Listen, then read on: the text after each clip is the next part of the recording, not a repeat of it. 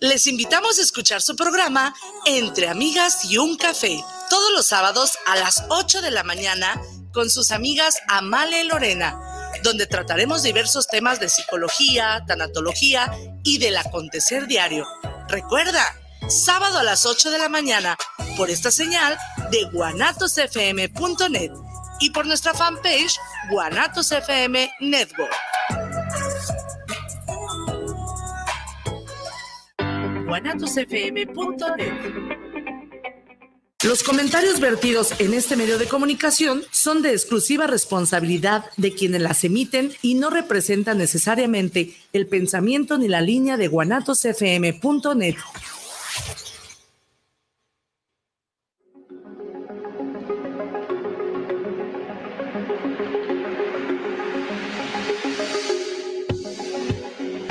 No hay vida sin muerte ni hay muerte sin vida. y encontrar un significado en la vida. Es nuestro significado. Bienvenido a tu programa Tan Amigas Contigo, en donde descubriremos juntos si la muerte es un castigo Si la muerte es un regalo, o si la muerte es un favor. quédate con nosotras. Ivania Orozco, psicóloga y tanatóloga, Y Viri Vargas, psicóloga y tanatóloga. y, juntas somos Tan Amigas Contigo. Comenzamos.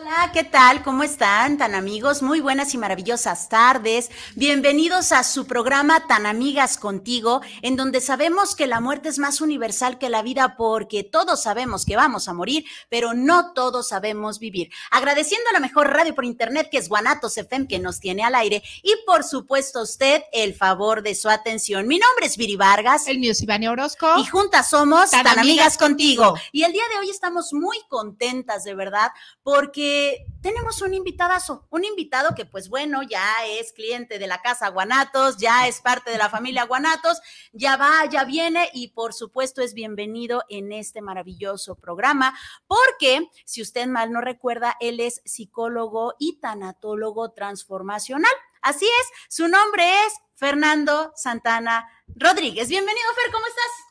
Bien, bien, Eh, gracias. eh, eh, esa presentación sonó así como, ¡ah, aplausos. ¿Cómo estás, Fer? Muy bien, muy bien, Viri, gracias, qué gusto estar aquí nuevamente, ahora en, en este contexto pues ya más tanatológico, ¿verdad? Así es. Se siente uno como en casa, aquí rodeado de las señoritas. Muy feliz también de, de compartir el tema de hoy. Muy bien, pues ¿cómo estás?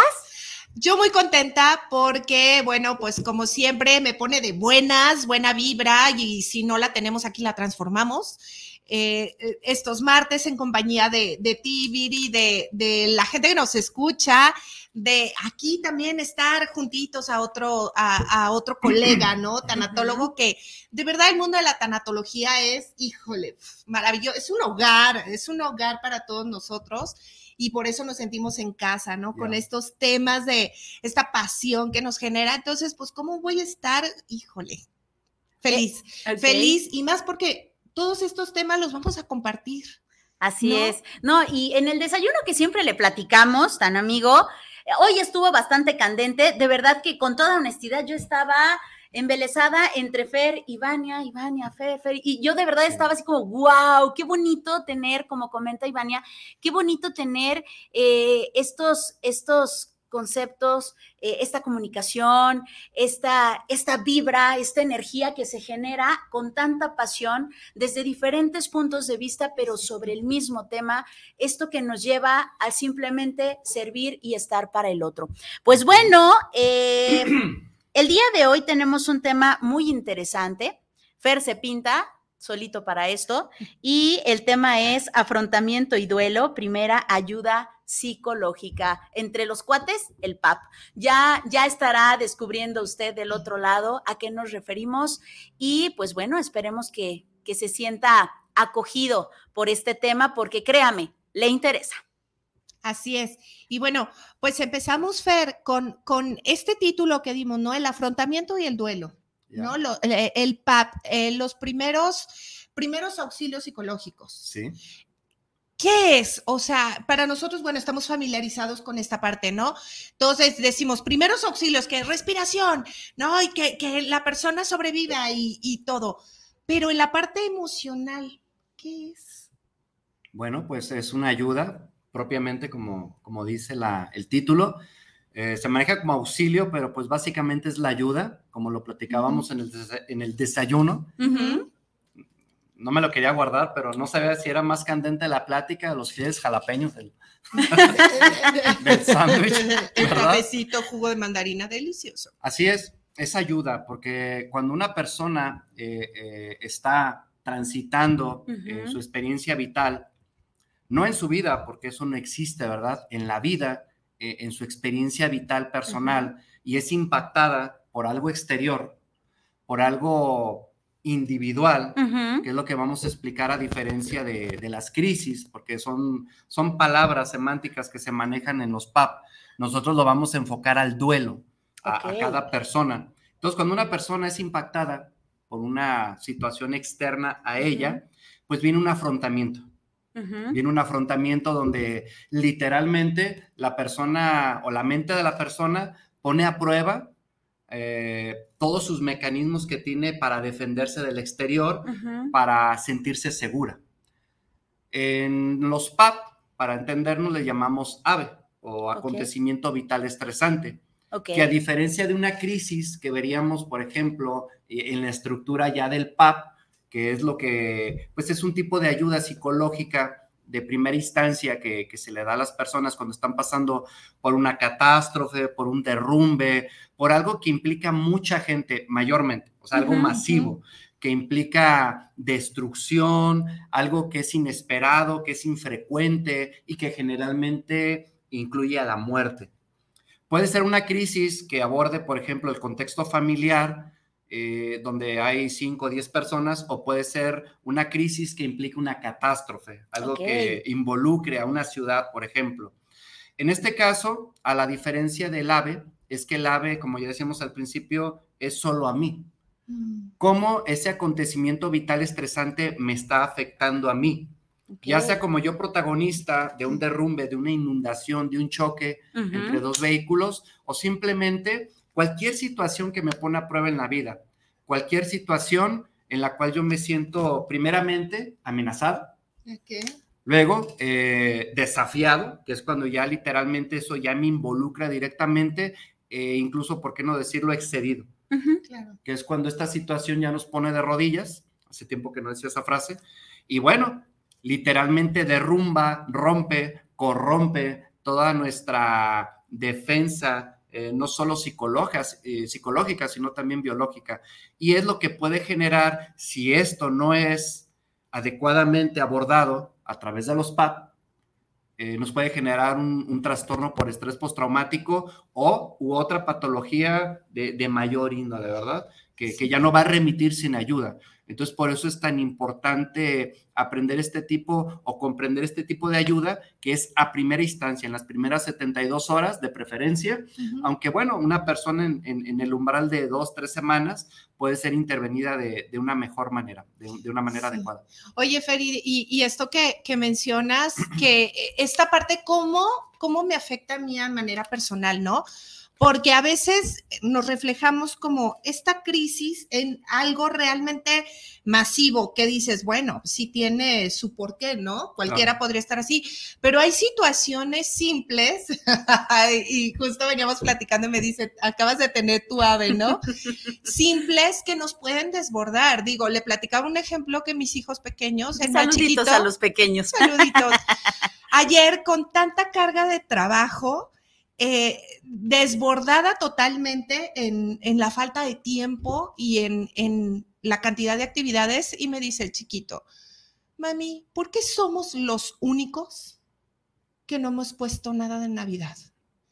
Ay, y en ese momento fue como lo observé y dije, ¿es en serio? Sí, mamá. Y me dice, eso es tu ave, ¿no? O sea, lo, lo tuviste en ese momento. Digo, aquí es un ejemplo con un poquito de humor, de chiste, pero hay situaciones realmente simples, como lo que platicábamos del ejemplo con los maestros, ¿no? Que nos pueden desbordar. Sí, eh, esto es muy desafortunado porque, como ya lo platicábamos en, la parte anterior a esta, a esta reunión, eh, mayormente las personas desconocemos, y esto es muy importante porque tiene que ver con la educación emocional. Desconocemos realmente en qué momento eh, toda la estructura que hemos generado desde que nacemos de, un sistema de defensas ante el entorno se va a derrumbar, porque solo, solo nos vamos a dar cuenta cuando eso pasa. O sea, cuando la estrategia mental falla porque soy excedido por lo que está pasando fuera de mí y entonces yo ya reacciono de otra manera, me defiendo del exterior, como un acting out.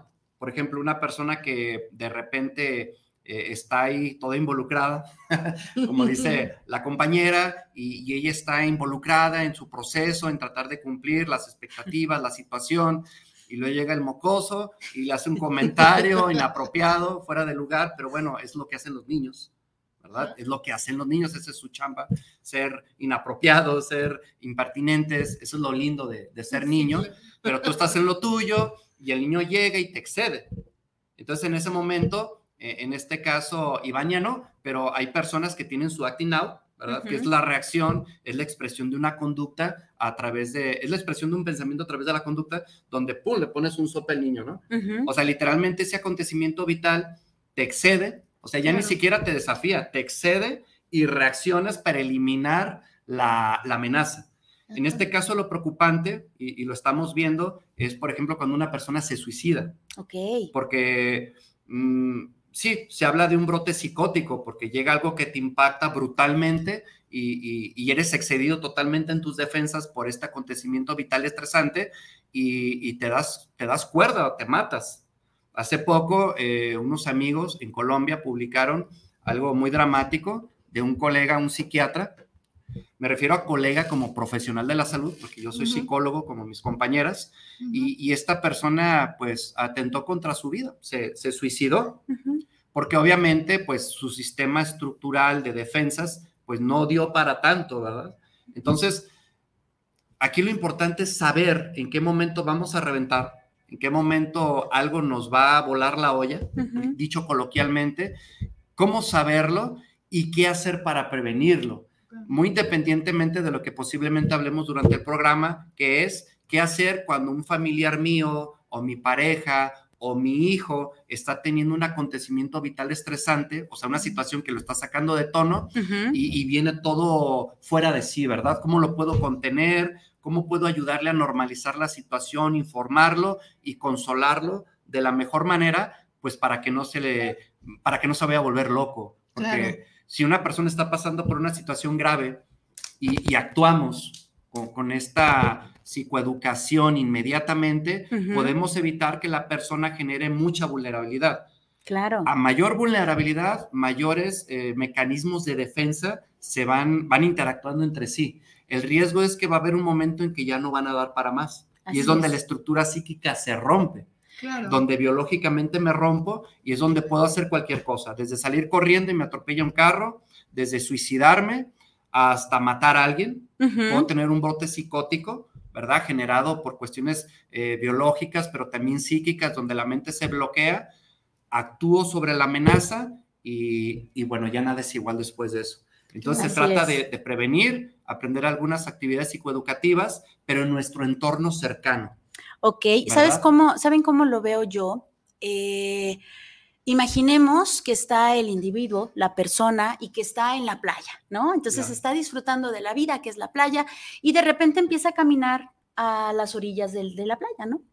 Y viene una olita, una situación a resolver, y, y diría mi papá, torea las olas, ¿no? Entonces la torea rico, la torea rico y de repente, de repente, de la nada, sale una olota y le mete un revolcón y entonces la persona ya no sabe si tiene que subir, si tiene que bajar porque está en este en este revolcón y ya no sabe para dónde se va. Y entonces el PAP utilizado por la persona es el salvavidas, ¿no? Entonces llega y dice, espérame, espérame, mira, y le das un jalón de greñas y le dices, es para acá, amigo, ¿no? Ahora sí nada, le das lo que tienes que hacer. Entonces la persona tendría que eh, aprender a surfear, y decir, ahí viene una y esta es buena, ¿no? Y entonces ahora sí empiezas a surfear.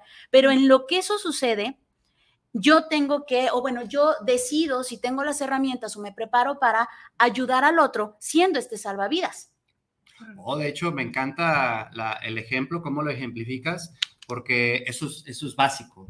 Eh, muchas personas eh, me, me, preguntan a mí a veces que, ¿Qué, qué, qué, implica que un acontecimiento vital estresante o un ave se ancle tanto en una persona y no le, no le permita avanzar? Por ejemplo, en una persona que está pasando en su proceso doloroso. Uh -huh. Y yo le digo inmediatamente sus experiencias previas. Uh -huh. Tenemos que investigar o ver o ahondar o comprender que esa persona tiene experiencias previas donde a lo mejor no pudo con eso. Uh -huh. Obviamente la mente, si sobrevives, si, si, no te das cuello, obviamente la mente va a generar una estructura defensiva que te permita afrontar la vida de alguna manera. Hay gente que es una leona y de repente a partir de una situación se convierte en un corderito. Un gatito. Ese es un sistema defensivo clarísimo, se desempoderan, porque es la manera en como en ese momento creen que pueden afrontar la vida. Pero imagínense que le vuelve a pasar algo similar, es, esta persona ya tiene una situación previa. Uh -huh. Entonces, si tú como ese salvavidas o ese Aquaman, uh -huh. ese hombre musculoso, llega y te saca, te rescata, es una situación donde, ante esa situación donde tú te ibas a ahogar, donde pensabas que te ibas a morir, donde estás sintiendo esta famosa angustia básica, sí, que es el miedo a la muerte, uh -huh. que es con lo que más lidiamos los seres humanos hoy en día, hasta el día que, que, que nos, ya, que nos vayamos a, a, al otro mundo, ¿verdad? O que muramos. Obviamente, de esta manera, ay, perdón, se me fue la, Estábamos con el revolcón y que llega el salvavidas y, sí. y, le, y la agarra de las greñas. La, y lo la, saca. la, la, cuestión previa. Uh -huh. Esto me hace pensar que sí puedo con el hecho. Uh -huh. Una persona me ayudó, me rescató y me hizo ver que yo sí puedo nadar, uh -huh. que yo sí puedo ir hacia arriba, que yo sí puedo ir hacia abajo, que hay una manera de salir de ahí. De esta manera, la cuestión, lo que es la vulnerabilidad, eh, no es tan grande. Y me permite, me permite pasar al siguiente escalón fortalecido. Ahora con una estructura de defensas donde yo ya sé qué hacer en una situación así. Uh -huh. Cuando me pase algo parecido, quizá yo no voy a ocupar al salvavidas. Uh -huh. ¿Verdad? Yo ya voy a saber qué hacer porque tengo una, un antecedente de cómo reaccioné y, y donde yo supe que puedo con eso. Cuando no existe eso, es más difícil, es más caótico, porque es como si a la persona se le reforzara eh, que es vulnerable y, y, que no tienen las habilidades para sobrevivir. Y es donde mucha gente se suicida. Uh -huh. Como lo, lo, lo, que estaba comentando de, de, Colombia, de esta persona, que un psiquiatra, un profesional de la salud, y es algo que va a la alza, es una situación muy grave entre los profesionales, todos los que nos dedicamos a la salud, que, que se están quitando la vida porque el afrontar a una persona que tiene trastornos mentales, que tiene tantas problemáticas, tantos duelos sin resolver, tantas situaciones, muchas veces si no sabes cómo filtrar esa información, si lo tomas personal o si el paciente te está espejeando literalmente, hay una transferencia, contratransferencia sí. todo el tiempo, tú llegas a pensar que tú eres esa persona, que a ti es a la que le está pasando y pierdes, eh, digamos, el, el, objeto de la realidad.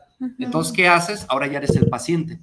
Pero tú como eres un profesional, es muy difícil que vayas a buscar ayuda. Muchas personas hemos pasado por situaciones eh, pues, adversas, como todos, pero bueno, a través de la vida hemos buscado herramientas, soluciones, hemos recibido ese apoyo inmediato, que eso, uh -huh. es, eso es tremendamente positivo, pero a veces no. Finalmente hemos sobrevivido, hemos creado sistemas de apoyo personales y nos hemos convertido en profesionales de la salud. Uh -huh. Yo creo que todos los profesionales de la salud deberían comenzar a educarse emocionalmente, a buscar estrategias, aunque estén bien.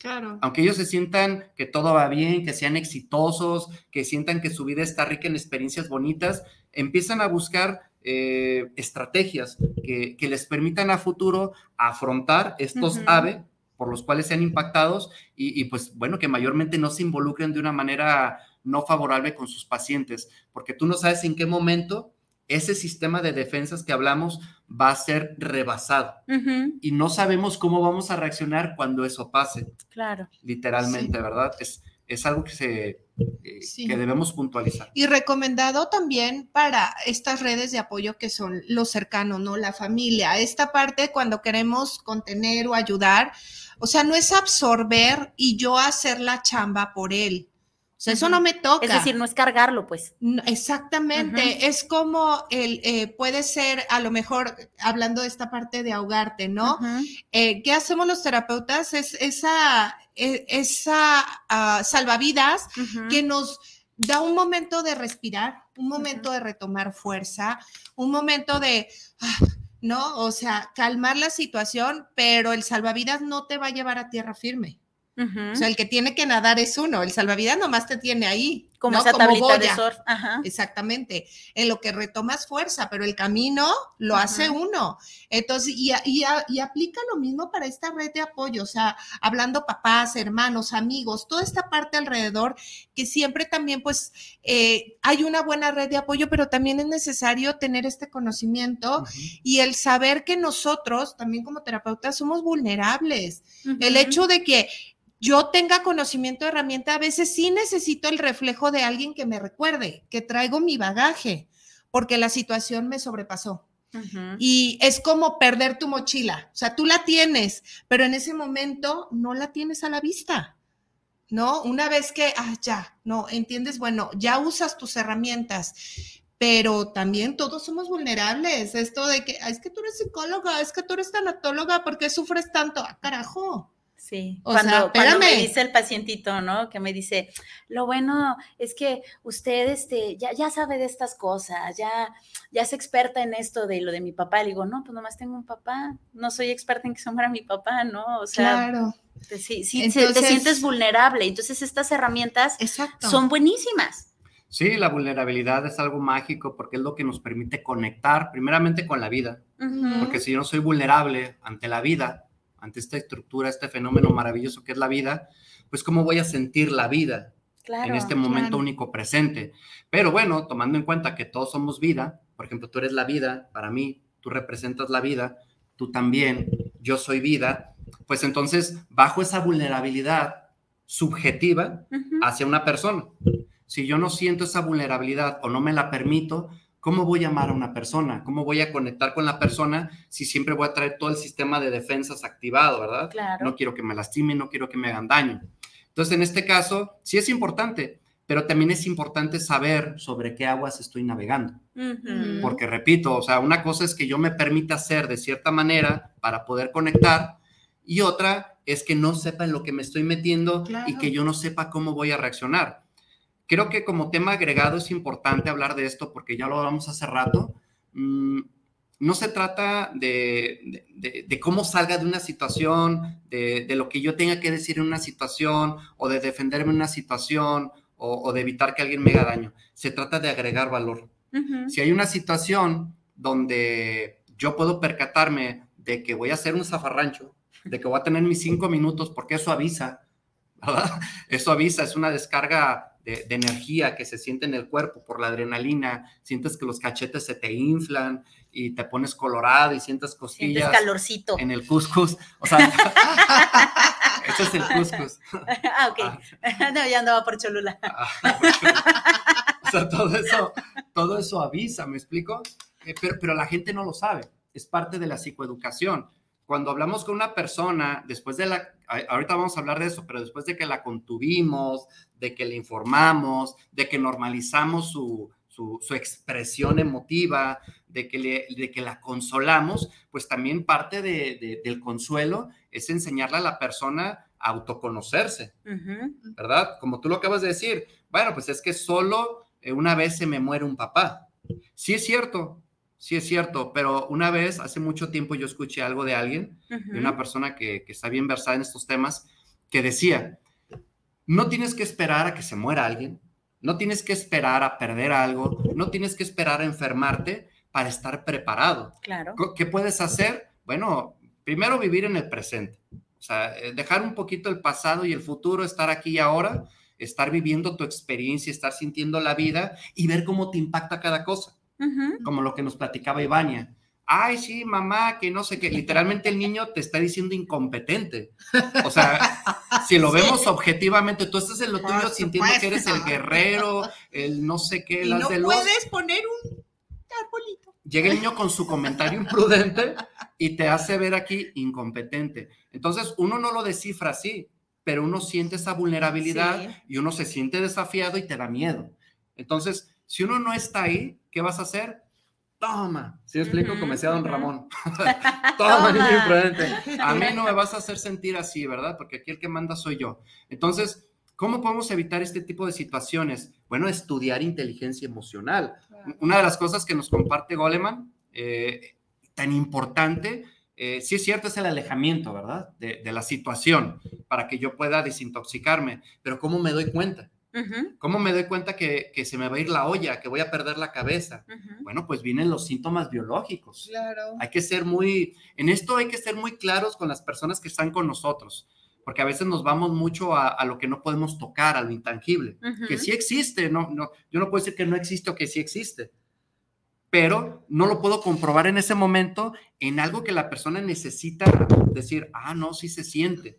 Biológicamente, ¿qué sientes? No, pues de repente siento rubor, me empieza a faltar el aire, empiezo a sentir mucho frío, se me empieza a enchinar la piel, me empiezo a marear, empiezo a respirar demasiado. Ah, ¿eso qué significa? Corre. ¿Sí me? Huye, Simba.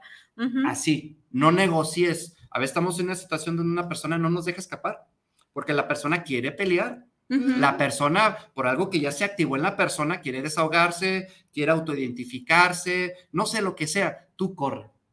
Claro. Yo ya me voy y de esa manera, perdón, y de esa manera salvas el pellejo, le salvas el pellejo a la persona y te evitas un ave. Claro. Porque a la hora de estar con la persona en esa confrontación, no sabes en qué momento te vas a romper.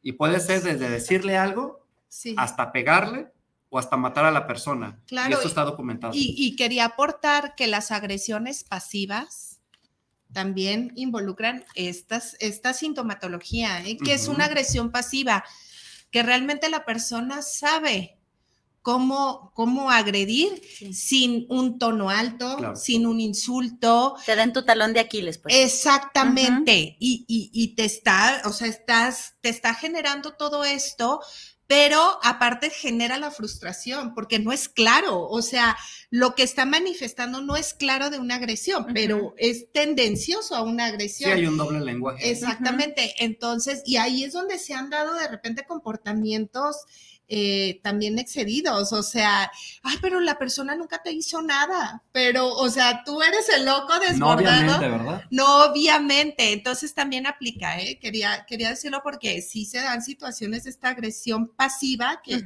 Y me encanta tu comentario y al calce de tu comentario quiero agregar algo. Imaginemos otra vez la escena del árbol bueno, yo voy a salir de aquí directo a terapia. No, no, es que, es que tú lo afrontaste de la manera adecuada, por eso me atrevo a ventilarlo, ¿no? Porque tú lo hiciste pues de una manera adecuada, que agrega valor. Pero imaginemos una persona que no lo hace. Estás ahí en tus cosas, toda así, pues concentrada, sintiéndote útil, sintiendo que, que eres capaz, y llega el niño, ¿verdad? Mami, ¿Y por qué no hemos puesto el arbolito? Somos los únicos. Somos los únicos. Ese es un lenguaje. ¿Se me explicó? Somos los únicos. Hay que enseñar al niño que eso no agrega valor. De una manera o de otra manera, ¿verdad? Decirle, mijo, eh, pues que no estás viendo que estamos a tope, ¿verdad? A ver qué estás haciendo para aportar, etcétera para que pues la situación se equilibre. Pero ese es un ejemplo de, de sí es cierto, hay personas que, que, nos hacen, tratan de hacernos daño, o nosotros a veces dañamos a las personas, aparentemente no está pasando nada, pero bien que sabemos lo que estamos haciendo y más importante, sabemos lo que estamos generando con la conducta o con las palabras. Sí. Y eso no agrega valor, porque hay personas que son muy vulnerables, que confían mucho en nosotros, o nosotros confiamos mucho en personas y ahí es donde una persona se puede aprovechar de tu integridad psíquica y obtener algo, pero finalmente te va a hacer daño. Entonces, a partir de ese comentario, pues tener cuidado, o sea, estar alertas. Si alguien te dice algo y sientes aquí la punzada, yo así le digo, la, la punzada, o pones orden en ese momento, si tienes para eso, y si no, crea un espacio. Crea un espacio donde puedas evitar esos pensamientos intrusivos, esa distorsión mental y donde evites intoxicarte. Porque una vez que viene la descarga adrenérgica, viene otra, viene otra, se empieza a generar mucha energía y ya el córtex, o sea, la parte del, del neocórtex, la que nos permite tomar una decisión adecuada, se esfuma. Literalmente se desconecta de la amígdala Sí. y ¿qué Mm. creen? Ahí es donde viene un brote psicótico, ahí es donde una persona puede hacer mucho daño, ahí es donde una persona ya no le importa nada. Donde sale el animal puro. Donde salga el animal Ujú, puro, y no es ujú. porque sea mala la persona, olvidémonos de eso, de que malo, bueno, sino porque la persona está en una situación donde teme por su vida. Sí, solo reacciona. Sobrevivencia. Suena Ujú. ridículo, Se ¿verdad? activa eh, los sensores de Sí. supervivencia. ¿Cómo ¿no? te atacaría un león? Si un león no tiene hambre y no se siente amenazado en su vida, tú puedes pasar junto a él y no te va a hacer nada. Pero si ese león tiene hambre y te ve a un kilómetro, créeme que te va a alcanzar y te va a comer. De acuerdo. Entonces, para que tengamos cuidado, Aguas con los leones es. hambrientos, aguas con ¿verdad? los leones hambrientos y si tú andas hambriento, pues bueno, ve, ve cómo vas a calmar esa hambre, ¿verdad? Claro. Porque hay muchos corderitos por ahí que dependen de ti, corderitos que confían en ti, y si tú eres el león, bueno, pues se trata de agregar valor, insisto, no de acabar con todo el rebaño. Claro, y pues e- esa no es la respuesta, ¿no? El malo que, que quiere acabar con el mundo. Mm, mm, ¿Y como para qué? ¿Como para qué? Entonces, ¿qué les parece si, si, si hablamos un poquito de los mecanismos defensivos Venga. para poder identificar una persona, por ejemplo, cómo saber si la persona puede o no puede? ¿Sí? ujú. Adelante. Ya les había mostrado yo la estructura que hice aquí del. AVE. Sí. para poderla extrapolar o fusionar con un proceso de duelo, porque aunque ave o acontecimiento vital estresante es parte de una parte psicoeducativa de auxilio psicológico, bueno, pues yo me di cuenta que pues es un acontecimiento que genera duelo, Claro. o sea, que genera dolor, porque ¿qué es el duelo? Pues diría Béjar que era pues dolus, dolor, Dolor. duelo, un combate, pues es combatir el dolor de algo que te pasó. Y cuando generalmente nos pasa algo, pues tenemos ese sentido de, de- de que algo se fue, ¿verdad? Sí, un La vacío. seguridad, ese vacío.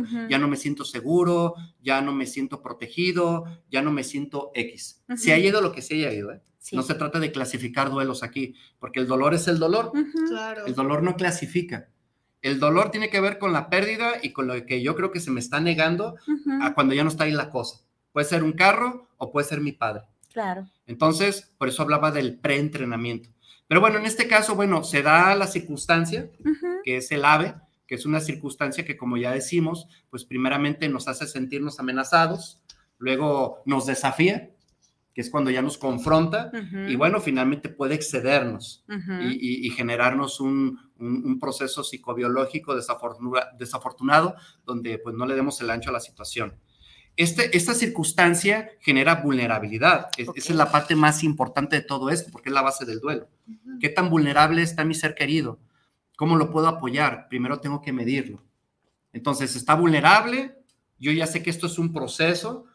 Todos los procesos pues son únicos de cada persona. Claro. Se los digo a los profesionales, a los que estén con hijos, con sus pacientes. Ujú. Muchas veces queremos, Ya para que- mañana. sí, apurar, Ujú. ¿no? O sea, queremos que la persona eh, estadísticamente se recupere. Todavía para- no lo superas. no, para yo tener aquí en mi background de logros. ah. Mira, eh, quinto, vigésimo paciente de la semana que, Sí, que ayudo, muy fregón. que ayudo, ¿no? Sí. Y cuando los pacientes a lo mejor el 70%, eh, no, ¿No? o sea, solo te decían que sí, eh, o creyeron que Te sí, daban el avión. te daban el avión, o, o con tal de, de- de sentirse mejor hacían cosas que no querían, no sé. Aquí es donde todo se distorsiona. Entonces, observar y generar un buen afrontamiento, generar un buen afrontamiento para poder, ¿qué? Normalizar. Normalizar. Normalizar es todo lo opuesto al sentimiento de pérdida. Yo tengo un sentimiento de pérdida que es subjetivo, porque tiene que ver con la seguridad, con el reconocimiento y con todo esto, Ujú. así sea un carro, sea un papá. Y bueno, cuando yo normalizo las cosas, quiere decir que a partir de cómo me siento ya descubrí que es normal ante una situación anormal.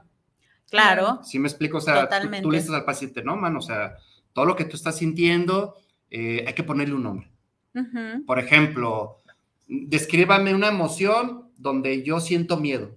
¿Cómo, cómo se darían cuenta que el paciente tiene miedo? Puede estar agresivo, puede estar eh, a la defensiva. Agresivo, a la defensiva. Puede estar ¿Qué eh, demasiado sensible. Demasiado sensible. Mm, puede estar incluso entre, entre esta tristeza y enojo, tristeza y enojo, como, como con cierta nostalgia. Eso, con eso. ¿Qué quiere decir esto? Que el paciente está zurrándose de miedo. Exacto. ¿Verdad? Y no solo por lo que le pasó, sino porque está contigo, ¿no? En el caso de que sea tu paciente. Si es tu hijo, o es tu amigo, o es tu pareja, es lo mismo. La persona tiene miedo porque se siente vulnerable, porque siente que, que, no sabe qué va a pasar, no sabe si se va a volver loca por lo que siente, no entiende que solo es una descarga química en el cuerpo, a partir de muchos sentimientos, de su percepción. Tú le vas a explicar todo eso. Le vas a decir, mira, pasó esto, em, hubo un accidente, en este accidente, pues trascendieron tres personas. Esto pasa cuando un carro te impacta de frente a 100 kilómetros por hora y le empiezas a explicar con A, lo que pasó. Con manzanitas. Así es, tú sobreviviste. Afortunadamente estás vivo. Yo aconsejo que no metamos cuestiones espirituales ahí, porque no sabemos cuál es la onda del paciente. ¿Verdad? Ya si el paciente nos espeta algo, bueno, pues como buenos profesionales, pues nos iremos por esa línea. Así es. Solo por esa línea. Y ya le vas explicando, tú ahorita estás en una situación de afrontamiento, estás en shock, si es que está en shock, estás experimentando dolor emocional, hay descargas de adrenalina en tu cuerpo, estás asustado, por eso sientes ese rubor, esa hiperventilación, no te vas a morir, vas a estar bien, o sea, y empiezas a dirigir al paciente hasta que el paciente dice, oh, entonces es normal lo que me está pasando por lo que me pasó. Sí. Sí, a todas las personas en el planeta, cuando son excedidas en sus estrategias de afrontamiento, se ponen igual. Sí, y fíjate que creo, eh, se me viene a la mente los pequeños, que tiene que ver mucho, obviamente, por esta falta de recursos desde nuestros antecesores y la forma en cómo nos, nos enseñaron ante situaciones que eran naturales y cómo de repente eh, el actuar desde el desconocimiento se a veces se psicopatologiza una situación, ¿no? Por ejemplo, un niño. Está la persona enferma en el hospital, ¿no? El abuelito y de repente se muere. Y el niño, pues no sabe qué pasa, ¿no? Y quizá para él era natural pues ya lo ve acá en decadencia y, y, sí, pero el niño lo que ve es la gente corriendo, llorando, gritando, ¿qué vamos a hacer? No nos de bla, bla, no conseguimos esto, lo otro, esto. Y, y, el niño empieza a experimentar el caos, ¿no? Que está todo alrededor. Y de repente pasa la situación del, eh, eh, del duelo, o sea, ya familiar, circunstancial a su alrededor, y pues todo cambia, ¿no? Todo cambia y nadie le explica y de repente llega el psicólogo, eh, perdón, el papá con el niño, con el terapeuta, y arréglamelo, ¿no? Ayúdale. Es que no duerme, es que de repente empezó a hacerse pipí en la cama, es que tiene miedo, es que se enferma, no quiere ir al doctor y tiembla. A ver, ¿qué fue la circunstancia? Y aclarar este punto, ¿no? Que a veces no sabemos, como dices, informar o sea, el decir, por ejemplo, al niño eh, se murió, estaba muy, con los niños hay que exagerar un poquito, ¿no? Esta parte, estaba muy, muy, muy viejito para que no tenga miedo a esta parte de crecer.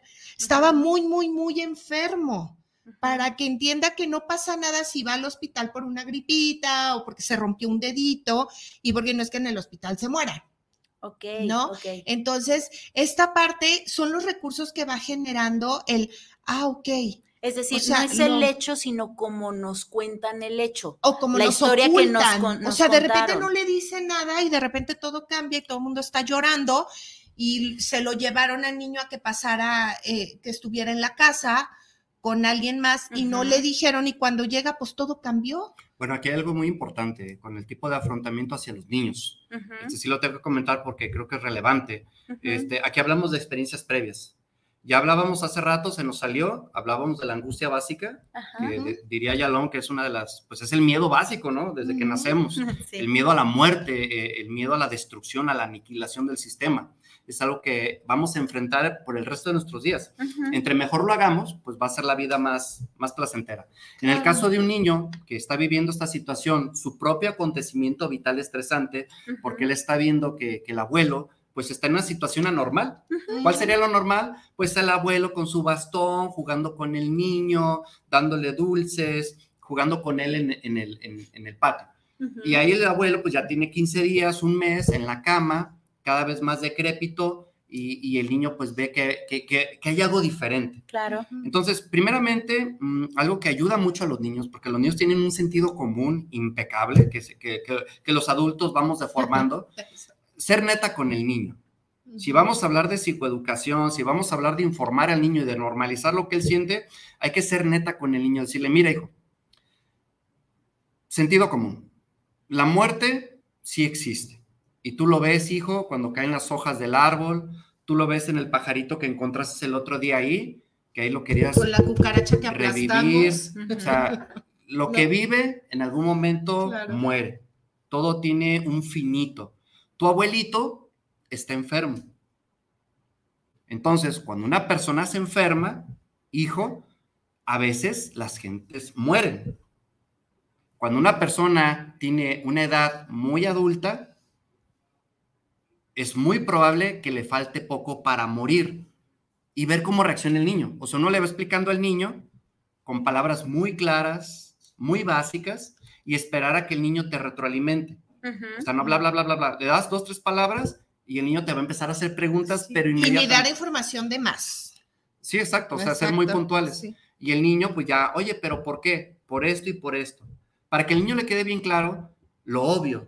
Si me enfermo, puedo morir. Claro. ¿Verdad? Porque el niño te va a preguntar, Oye, entonces yo si me enfermo, aguas con eso, porque te puede agarrar como dicen, ¿sí ves qué le digo, no? No, hijo, por eso le digo, no todas las personas, hijo, que se enferman mueren. Claro. A veces, dependiendo de la magnitud de la enfermedad, digo, se lo explicas dependiendo de la edad del niño, hijo, pues a veces el cuerpo no puede defenderse y solo a veces la persona trasciende. Pero cuando una persona, hijo, ya es muy anciana, es muy probable que su vida esté llegando al ocaso. Como ese árbol, mira, ay, qué bueno que estamos en otoño, hijo, aprovechando. ese árbol, mira, está llegando a su ocaso, a su ciclo vital, y de repente por tu suerte cae una, una hojita, ¿no? Y el niño así, ah, mira. Y eso no es malo, hijo, no es malo. Vivimos, crecemos, existimos y morimos. Ahí estás normalizando. Y si el niño empieza a llorar, eh, no, o sea. No llore, Pues también es normal que llore, ¿no? obsérvalo con curiosidad, ponle una mano en el hombro y dile, es ok, está bien, está bien, dime qué sientes. No le preguntes por qué llora, porque no te vas a saber qué decir. Mejor pregúntale, ¿qué es lo que piensas? ¿Qué, piensas de lo que te estoy diciendo? ¿Cómo te sientes, hijo? Y te vas acercando un poquito hasta que el niño solito te abraza. En ese momento ya lo estás consolando.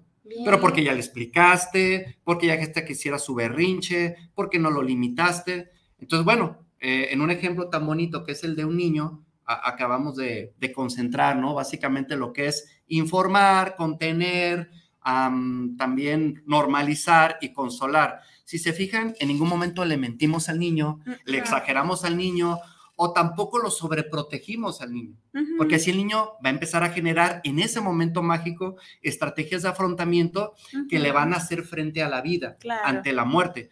Cuando en un momento sucesivo el niño viva otra muerte en su casa, él se va a dar cuenta que es normal. Y son tan maduros los niños que te dejan con el ojo así. Sí, hasta te dicen, ya, ya se murió, ya déjalo. Exacto. Ya, cálmate, ¿no? O sea, no, se genera ese miedo eh, infundado, bueno, que realmente es fundado, ¿no? Pero esos miedos irracionales que, que de repente, ¿por qué actúa de esta forma? Es que mira, ese miedo que acabas de decir eh, es cultural. Muchas veces nos avientan a los niños a terapia, o tanto tanatológicamente como psicológicamente, y tú dices, bueno, es que la bronca es cultural, y no solo de tu familia, de todo el país o de todo el planeta, desde chicos, pues va a tener mucho que ver cómo en esa familia, cómo en esa comunidad, cómo en ese país se manifiestan los adultos ante la muerte y está el niño aprendiendo.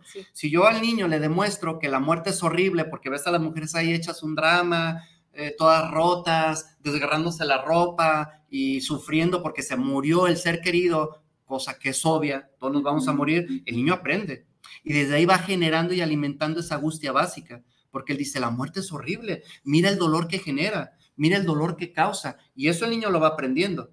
Y luego de adultos queremos que el niño no tenga miedo, O queremos que el niño afronte sus pérdidas, porque cada pérdida en tu vida te recuerda que te vas a morir. Es algo que ya tendremos tiempo de hablar en otro programa, pero es algo básico. Entonces, ¿qué podemos hacer ahorita de manera psicoeducativa? Bueno, pues no hay que azotarnos. Si estamos ahí en una situación donde está pasando lo del abuelito, pues dejar que el niño viva el proceso como tú lo dices, involucrarlo, explicarle y si se quiere acercar, que se acerque, si no, pues que mantenga su distancia, pero que todo sea normal.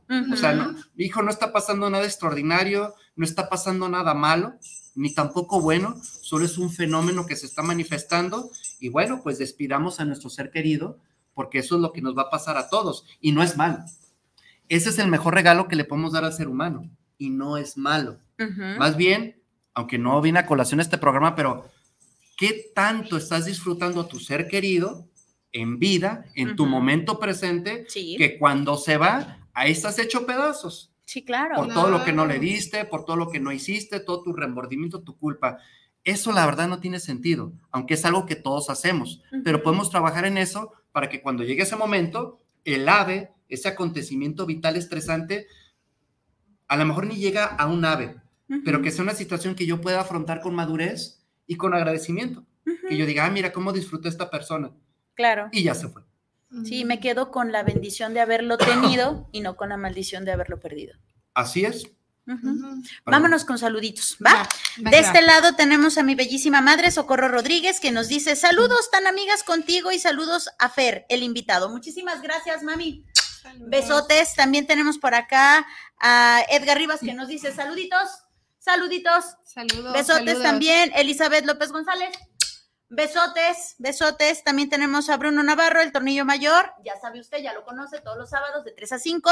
Excelente programa como cada emisión. Siempre con interesantes temas. Saludos, Fer. Saludos, Ivana. Love you, baby.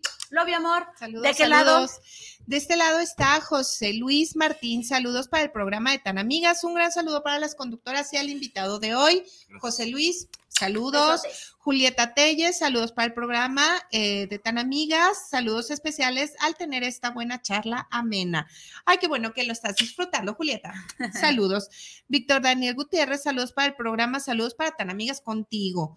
Eh, Víctor, saludos para ti. Luis Fernando López, saludos para el programa.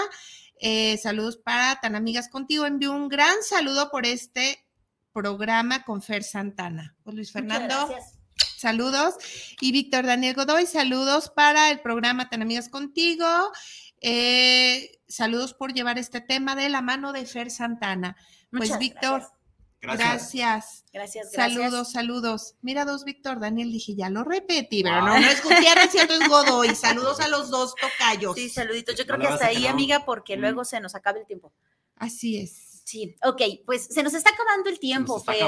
sí, caramba. Diario, diario nos vamos como gordo en tobogán y nos vamos quedamos con la parte psicoeducativa, ¿qué te parece? Ok, perfecto, venga. Entonces ya vimos que qué importante es detectar. Eh, yo creo que tenemos que hacer un programa sobre educación emocional, porque para mí es la base. A mí es lo que en lo personal me ha ayudado a mejorar mi experiencia vital. Saber qué no hacer, saber qué voy a hacer para no hacerlo y correr a tiempo y, y, cómo compartirme de una mejor manera. En el caso de lo sabe, bueno, ya vimos que es muy importante eh, contar con, pues, con la parte psicoeducativa de qué hacer. En este caso, pues son cuatro puntos muy importantes. Primero, contener a la persona. Si la persona llega toda desubicada, llega mal, pues ver eh, qué tan mal viene, si no tiene control, autocontrol de ella misma, eh, adoptar estrategias como, por ejemplo, evitar la hiperventilación. Ya lo habíamos dicho, ¿verdad? Generarle este gesto a la persona para que diezme el consumo de oxígeno y podamos recuperarla, luego informarle sobre lo que está pasando, sobre la situación o sobre los hechos que la tienen ahí, en el caso de que haya sido un accidente o alguna muerte trágica, normalizar, o sea, ponerle un nombre a cada emoción, como estábamos hace rato, ¿verdad? Que decías, eh, por qué me siento como me siento y cómo se llama lo que siento, y, la parte de consuelo, que en un adulto tiene que ver más con la psicoeducación, qué viene después, involucrarlo en actividades que tengan que ver con su propio proceso de duelo para generar de nuevo autonomía en la persona y disminuir estos niveles de, vulnerabilidad. Y, bueno, eh, más o menos darle un panorama de lo que viene, ¿verdad? Para que la persona no se sienta tan vulnerable y sepa que va a estar bien y sepa que la vas a acompañar. Y, y bueno, esto tiene que ser generalmente en las primeras 72 horas o bueno, máximo tres semanas, porque si no, luego ya no remite. Si la situación es muy grave y el AVE o sea, el acontecimiento vital estresante excede a la persona, puede generar un trastorno por estrés postraumático u otro trastorno que no va a remitir sin ayuda. Y bueno, en este caso, eh, por mi parte, para puntualizarlo en tres puntos que son los más importantes a primer instancia en personas que no son profesionales. Siempre que ves que alguien está pasando por una situación eh, extrema, por, una, por un ave, por un acontecimiento vital estresante y está la persona llorando, no sabe qué hacer y, por algo mágico, por, por suerte, por alguna situación, se acerca a ti, recuerda primero observar lo que está pasando porque a veces queremos arreglarle el mundo a la gente y eso no ayuda. Estamos hablando de mucha vulnerabilidad en la persona. Observar. Es el primer punto. Observar cuál es el contexto, qué es lo que está pasando, cómo está la persona. Luego escuchar. Pero escuchar, como dicen algunos, escuchar con los ojos, escuchar con la boca, escuchar con los oídos. Yo lo diría desde el PEC, desde el proceso evolutivo de cambio. Ojos, oídos atentos, cierra el pico y también acalla la mente para que realmente puedas escuchar lo que la persona tiene que decir, que la persona pueda ventilar cómodamente sin que la interrumpas, ni siquiera que la interrumpas con tus pensamientos, ¿verdad? Y conectar. A la hora de conectar, bueno, eh, ver de qué manera puedes ayudarle a la persona a cubrir necesidades básicas y esa empatía. Si yo logro estar calladito, me veo más bonito, y realmente logro comprender las circunstancias de mi comadre, de mi hijo, de mi compadre, de mi amigo, de mi paciente o de esa persona extraña, yo puedo generar esa alta comprensión que con un poquito de suerte me puede llevar a la... ¿Qué palabra? Esa palabra se me olvida. La palabra que mencionamos hace rato, compasión. compasión. Perdone, es por falta de memoria, no es por Compasión. compasión. Y así sí voy a entender a la persona. Y así voy a saber qué recurso aportarle. A lo mejor el mejor recurso en ese momento es callarme o ponerle una mano en el hombro o simplemente decirle un par de palabras o derivarla con alguien que pueda darle lo que yo no puedo darle. Eso es lo, lo desde mi propia visión, lo que creo que sería así como que a primera instancia, ¿verdad? Ok, observar, escuchar y conectar. Él es Fer Santana, el día de hoy estuvo con nosotros en Tan Amigas Contigo. Muchísimas gracias, Fer, por, esta, por esta forma de compartirnos tu conocimiento. Ya sabes que de manera muy personal te quiero y te admiro muchísimo. Este es tu programa y pues bueno, no, pues gracias, Fer, un gusto, un placer escucharte, conocerte, tenerte por acá, porque pues sabemos que andas del tingo al tango, de país en país. Entonces, qué bueno que lo tenemos por acá y cada que lo tengamos, pues aquí va a estar en su silla, en Tan Amigas. Un placer. Gracias, Iván. Gracias, es un placer conocerte también. ¿Y con qué te quedas y con qué quieres que se quede el público, Fer? Bueno, creo que no nos ahorquemos en nuestras propias circunstancias si tú sientes que estás descalibrado en la manera en cómo te estás compartiendo, busca ayuda, no lo des por hecho, porque nunca sabes cuándo estas defensas van a ser corrompidas. Y después de eso, quién sabe. Entonces, es importante la capacitación. No necesitas esperar que tu padre, que tu madre, que tu perro se mueran para experimentar ese sentimiento de pérdida, de muerte. Eso lo puedes hacer en el día a día aprendiendo a dejar las cosas, aprendiendo a vivir las cosas y, ver cómo se van, como un fenómeno natural. Es el entrenamiento diario, eso se hace en el día a día. Entonces, si puedes hacerlo, que yo creo que sí puedes, ¿verdad? En cada momento presente de tu vida, asimila lo que tienes, disfrútalo, pero no te apegues a eso. Solo en el momento en el que necesitas esa fusión para comprenderlo. Y después, mira, pum, suéltalo. Y si te duele, bueno, es parte del proceso. Es, normal. Es normal. Así es.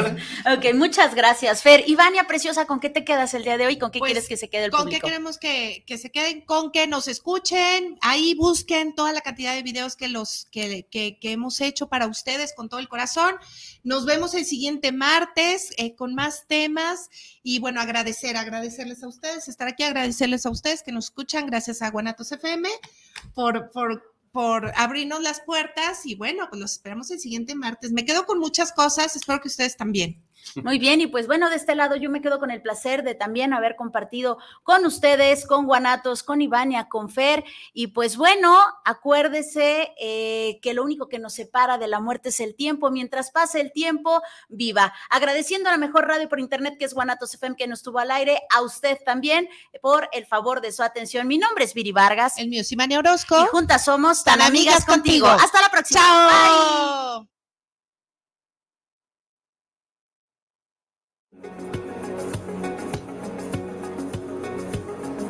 Muchas gracias por habernos acompañado. ¿Ya definiste si vives un día más? ¿O vives un día menos? ¿Te das cuenta que la vida es solo el comienzo de la inmortalidad? ¿Y que la muerte es el inicio de una nueva vida? Tan, amigas, contigo. Hasta, la próxima.